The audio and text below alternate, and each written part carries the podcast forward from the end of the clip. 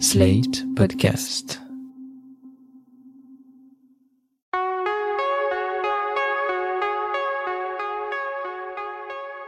Je m'appelle Thomas Messias, je suis un homme blanc, cisgenre, hétérosexuel. Je tiens à vous dire que cet épisode, bien que parlant de pornographie, est quasiment tout public. À l'image d'ailleurs de la série écrite et réalisée par Ovidi, Des gens bien ordinaires, dont la saison 1 est actuellement visible sur Canal+. Vous écoutez Mansplaining épisode 91, Des gens bien ordinaires, quand les femmes dominent le monde du porno. Un podcast slate.fr. J'ai vraiment adoré cette série, qui peut se picorer tranquillement ou se binge-watcher sur une soirée, puisque l'ensemble de ces 8 épisodes dure en fait moins d'une heure cinquante. Elle raconte l'histoire de Romain, un tout jeune homme au visage d'ange, qui s'apprête à faire ses débuts en tant qu'acteur porno. Très vite, on réalise que le monde dans lequel il gravite n'est pas tout à fait le nôtre. Ici, ce sont les hommes qui sont victimes de domination féminine, que l'on parle de sexualisation à outrance, de maternalisme permanent ou de viol conjugal. Dans des gens bien ordinaires, les mecs sont traités comme des meufs, et les meufs agissent comme des mecs. Et ça pourrait être une sacrée épiphanie pour certains spectateurs. Et que ça gueule, et que ça gueule en bas, je te jure. Dominique qui se croit Hollywood, là, en train de réécrire tout le scénario. Puis à peine de faire tout ce tralala quand on sait que les spectatrices, elles font avance rapide. Hein. Ouais, bah si tu veux mon avis, vu comme c'est parti, on n'a pas fini. Hein. Hier, on a terminé, il était 4 heures.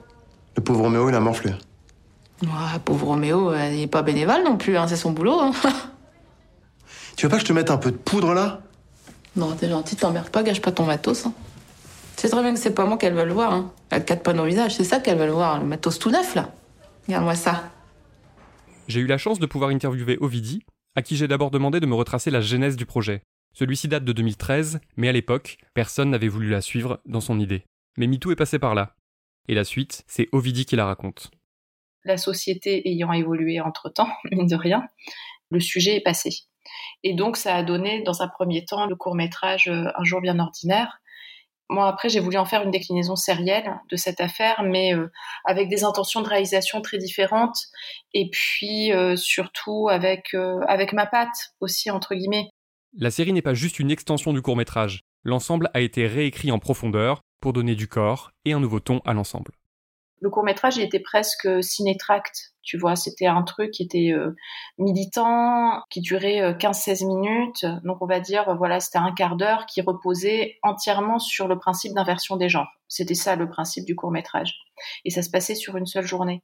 La différence principale quand même, déjà ne serait-ce qu'en termes d'écriture, c'est qu'il y a quand même des moments où tu rigoles. Tu vois, tu es dans un registre parfois qui est limite euh, tragicomique dans la série, ce qu'il n'y avait pas du tout dans le court métrage où on était finalement dans la dénonciation pure.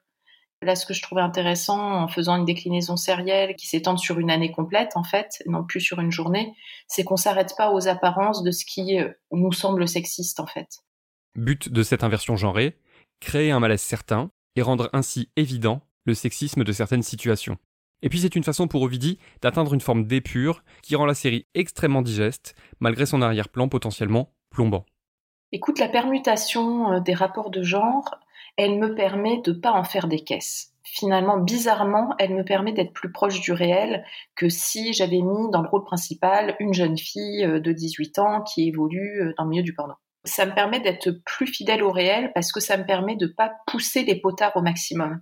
C'est-à-dire le principe d'inversion des genres, il te crée déjà une sensation de malaise qui fait que à côté, tu n'as pas besoin d'en faire des caisses en rajoutant euh, des insultes, de la violence. D'ailleurs, dans cette série, toute violence, et même toute sexualité, hein, mais toute violence est ellipsée. Le viol est ellipsé, la sexualité est ellipsée, le tournage des scènes est ellipsé. Donc, euh, j'avais pas envie d'aller là-dedans. Si la série semble ne jamais forcer le trait, cela semble autant dû à l'expertise d'Ovidi qu'à cette idée simple mais brillante d'inversion des valeurs. Et je sais que si j'avais mis, par exemple, à la place de Romain, une fille qui s'appelait euh, Juliette, 18 euh, ans, qui était arrivée là-dedans, on m'aurait demandé d'exagérer le sexisme auquel elle, est confrontée. Donc on m'aurait demandé d'exagérer des scènes violentes, on m'aurait demandé euh, plus de crudité dans les dialogues, alors que là, tu vois, jamais, à aucun moment, on va parler de, je sais pas, d'éjac facial ou de pénétration, tu vois, je veux dire, ça n'est même pas évoqué, toute cette partie-là très crude, très technique n'est pas pas évoqué dans, dans la série. C'est un non-sujet en fin de compte. Je pense que vraiment, s'il n'y avait pas eu ce principe de, permutation, de permutation des genres, vu qu'on est au cinéma entre guillemets, on aurait été obligé de, tout tout exagérer. Et, et ça, c'est un truc que je voulais pas faire déjà parce que ça a déjà été fait. Et en plus, ça m'intéressait pas. C'était pas ça que j'avais envie de représenter. Moi, j'avais envie de représenter finalement des gens très ordinaires dans un milieu qui a l'air extraordinaire mais qui est finalement très ordinaire et qui fait face à un sexisme ordinaire en fait. C'était le, côté presque banalité du mal quoi que j'avais envie de, de représenter. Parmi les situations d'inversion, on peut citer la hardeuse flippante, jouée par Éléonore Arnaud, dont tout le monde veut protéger Romain, et sans doute pas uniquement parce qu'elle fournit des certificats bidons destinés à prouver qu'elle n'a pas d'IST. Mais il y a aussi le cas de la compagne de Romain, incarnée par Agathe Bonitzer. Elle est plus âgée que lui, elle tente d'exercer un contrôle sur sa vie, elle voit d'un très mauvais œil son envie de faire du X, et elle n'est pas très portée sur le consentement.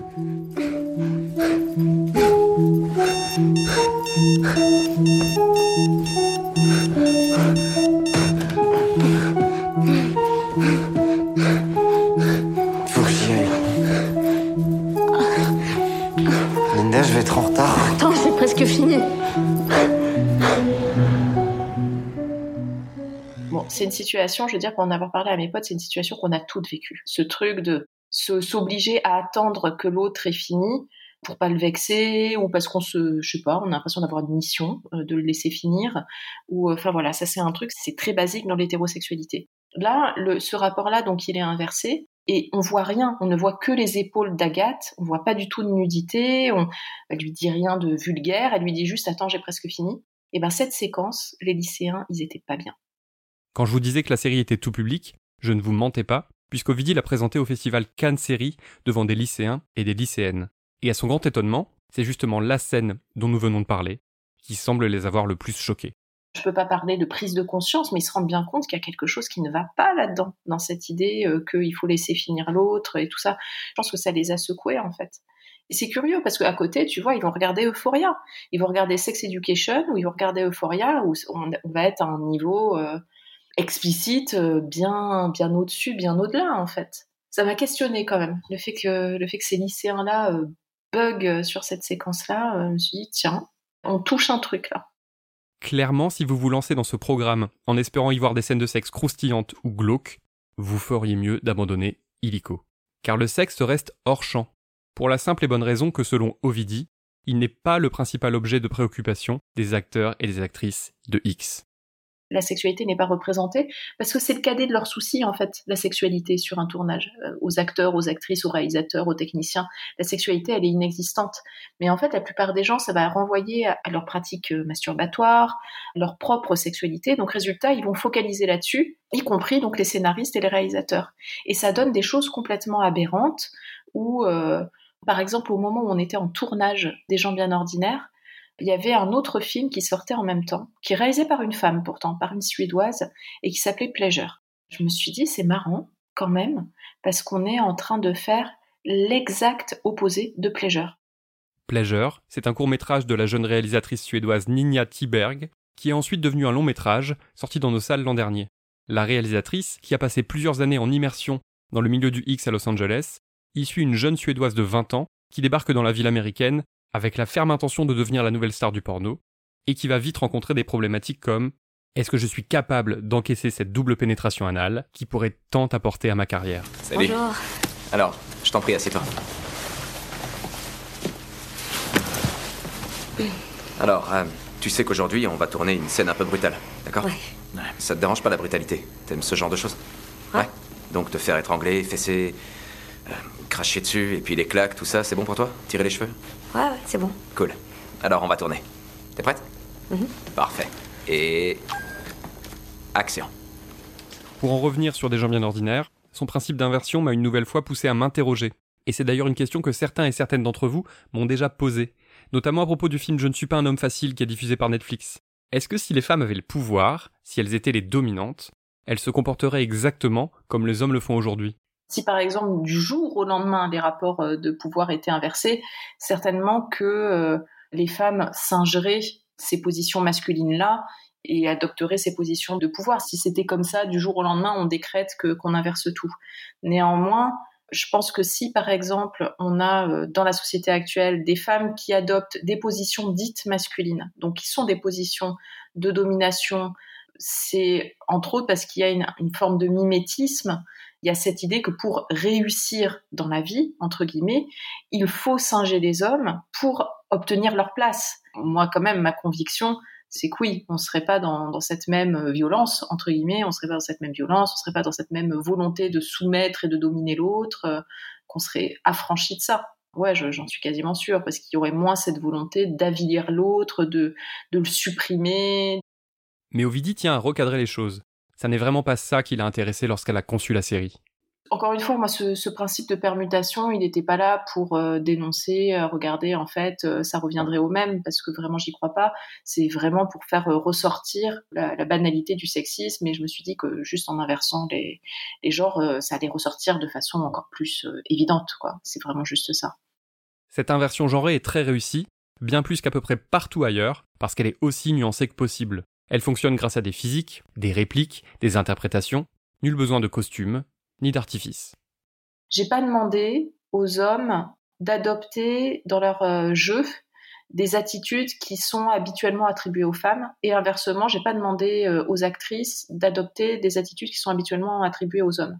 Donc, euh, ce qui n'est pas tout à fait le cas de ce que j'avais pu voir dans les courts métrages et longs métrages où il y avait ce principe d'inversion des genres. Alors, soit on poussait les potards de façon comique, genre Jackie au royaume des filles, moi c'est un film que j'adore et qui me fait hurler de rire et tout ça, où euh, on est dans la dénonciation pure comme euh, majorité opprimée. Mais euh, j'avais pas envie, moi, qu'on soit dans, voilà, le temps d'une série, qu'on soit dans cette caricature-là, quoi. Je voulais qu'on inverse les genres, mais je voulais pas qu'on s'imite. je voulais pas que les personnages masculins imitent les personnages féminins. Petite remarque, Majorité opprimée, c'est le nom de ce court-métrage français qui a rencontré un succès si énorme à travers le monde que Netflix a fini par produire sa version longue. Je ne suis pas un homme facile. Tu me fais marrer avec tes discours là, de, chien de garde. T'as vu comment t'es habillé? Bah, comme un petit allumeur, voilà. T'es ta chemisette là, tes tongs, ton Bermuda au ras du genou. J'ai pété les plombs, ma vie comme je veux. Mais t'étonnes pas qu'on vienne t'emmerder alors. Mais qu'est-ce qu'il faut que je fasse Me mettre une cagoule? J'ai pas envie de polémiquer là, je suis fatiguée. Marion, qu'est-ce que tu fais? Marion Chercher la bagnole, ça va me détendre. J'ai aussi voulu demander à Ovidie si elle considérait que l'industrie du X avançait dans le bon sens au niveau des questions de genre, si le sexisme était en recul, si les nouvelles façons de produire du porno pouvaient contribuer à changer les choses, mais sa réponse est claire et nette. Je n'ai plus de contact avec ce milieu-là, en fait. La question, faut la poser aux, personnes concernées. C'est vrai que ça arrive hyper souvent, mais tu sais, dès, dès qu'il y a une actualité en lien avec le porno, t'as 150 euh, journalistes qui m'appellent en me demandant mon avis. Mais moi, à chaque fois, je leur dis, mais j'ai pas grand-chose à vous dire, en fait. Malheureusement pour moi, je viens de remettre une pièce dans le jukebox avec cette série j'ai failli ne pas la faire à cette série à cause de ça aussi, tu vois. C'est que je me suis dit, aïe, aïe, aïe, ça y est, je commence à être connue, euh, enfin, pour vraiment euh, mon travail, mes docs, etc. Et là, en refaisant une série qui parle de pornographie, c'est reparti pour un tour, quoi. Mais dès qu'il est question de pornographie, les gens pensent à moi et tout, mais faut quand même bien savoir que ça fait plus de 20 ans que je suis plus actrice, déjà. Plus de 20 ans, c'est plus de la moitié de ma vie. Et en 20 ans, il s'en est sans doute passé des choses. C'est un milieu qui évolue très vite, c'est un milieu qui a, même en termes de réalisation, qui a un très gros turnover, avec des gens qui euh, veulent faire du pomme pendant un an, deux ans, euh, trois ans, mais je parle vraiment même en rien, hein, je te parle même pas du turnover des acteurs et des actrices qui euh, ont envie de se lancer là-dedans par provocation, parce qu'ils ont envie d'explorer un truc, ils en font très très vite le tour et, ils se barrent. Donc je suis pas capable de moi de te dire est-ce que je suis optimiste ou pessimiste pour euh, pour ce milieu parce que je découvre des trucs. Enfin tu vois il y a, des initiatives qui sont prises qui ont l'air d'être des initiatives intéressantes mais enfin je suis pas à la page quoi. Je suis pas plus à la page que les journalistes par exemple qui vont s'intéresser à cette question et qui vont faire comme moi l'autre jour qui vont dire ah tiens une audition au Sénat je vais l'écouter quoi. Mais euh, c'est tout. Si vous le pouvez, ruez-vous sur Des gens bien ordinaires. C'est une série passionnante, triste, joyeuse édifiante, bien écrite, bien réalisée, avec 1000 acteurs et actrices 5 étoiles.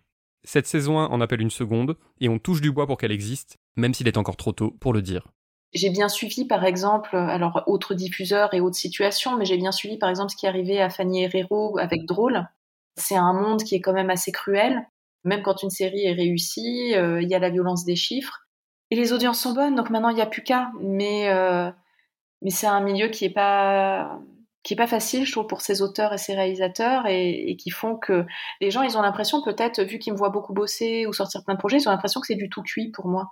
Mais euh, non, là, tu vois, je suis, je suis comme tous les auteurs, c'est-à-dire je, tourne en rond en, attendant, euh, en espérant une réponse positive, en fait. J'espère en particulier que de nombreux hommes se pencheront sur la série et qu'elle leur permettra de prendre conscience de deux trois trucs. C'est un public pas facile à atteindre les hommes, j'en sais quelque chose. Mais c'est par des initiatives aussi intelligentes que cette série qu'on arrivera peut-être à en toucher davantage. C'était Mansplaining. N'hésitez pas à vous abonner au podcast sur votre plateforme favorite, à mettre des cœurs et des étoiles et à laisser des commentaires. Vous pouvez aussi écrire à mansplaining@slate.fr ou nous contacter via le compte Instagram Mansplaining Podcast. Mansplaining est un podcast de Thomas Messias, produit et réalisé par Sled.fr, sous la direction de Christophe Caron et Benjamin Septem-Ours. Montage, Guillaume Assal, réalisation, Aurélie Rodriguez. À dans 15 jours, pour l'épisode 92.